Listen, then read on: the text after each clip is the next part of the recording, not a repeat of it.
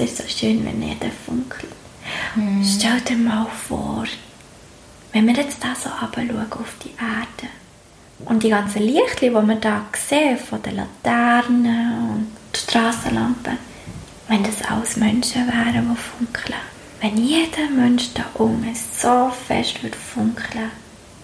Weißt ich glaube, es gibt immer mehr Leute, die funkeln. die sich wieder erinnern. Hm. Aber irgendwie muss es ihnen zuerst wirklich schlecht gehen, dass sie verstehen, dass sie dürfen funkeln, gell? Ja, weil dann können sie ja nichts mehr machen. Hm.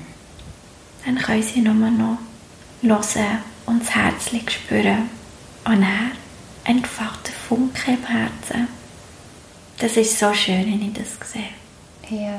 Also, denkst du, sie müssen wie hm, alles sozusagen verloren haben oder muss weggehen, damit sie erst sich selber wieder sehen und das Funkeln in ihrem Herz? Nein. Mhm. Wie denn? Hören. Einfach hören.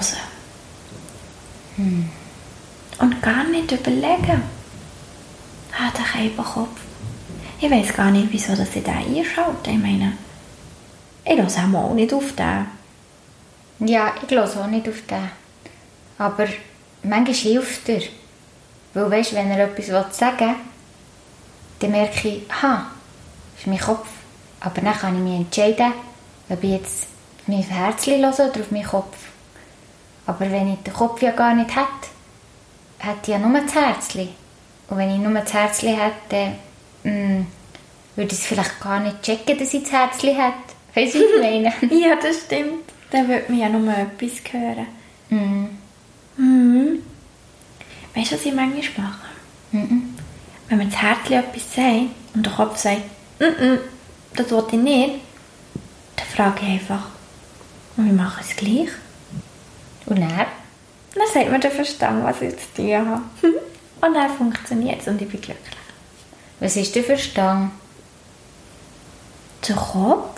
Mhm.